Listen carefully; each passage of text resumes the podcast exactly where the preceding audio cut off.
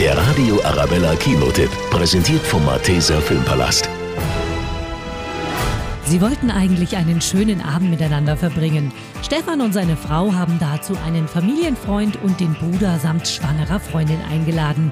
Doch die Party läuft aus dem Ruder, als die werdenden Eltern verkünden, wie der Sprössling denn heißen soll. Adolf.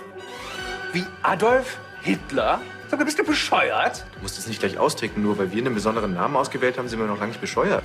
Das heißt, ein Name wie, wie Pumuckel wäre in Ordnung. Pumuckl hat nicht halb Europa ausgelöscht! Und so eskaliert der Abend zunehmend. Man faucht sich an und holt Leichen aus dem Keller, die man unter anderen Umständen lieber unten gelassen hätte. Ihr denkt, ich bin schwul. Aber ich bin nicht schwul. Hast du wen kennengelernt? Und wie ist die so? Jemand, den du kennst. Nee, oder?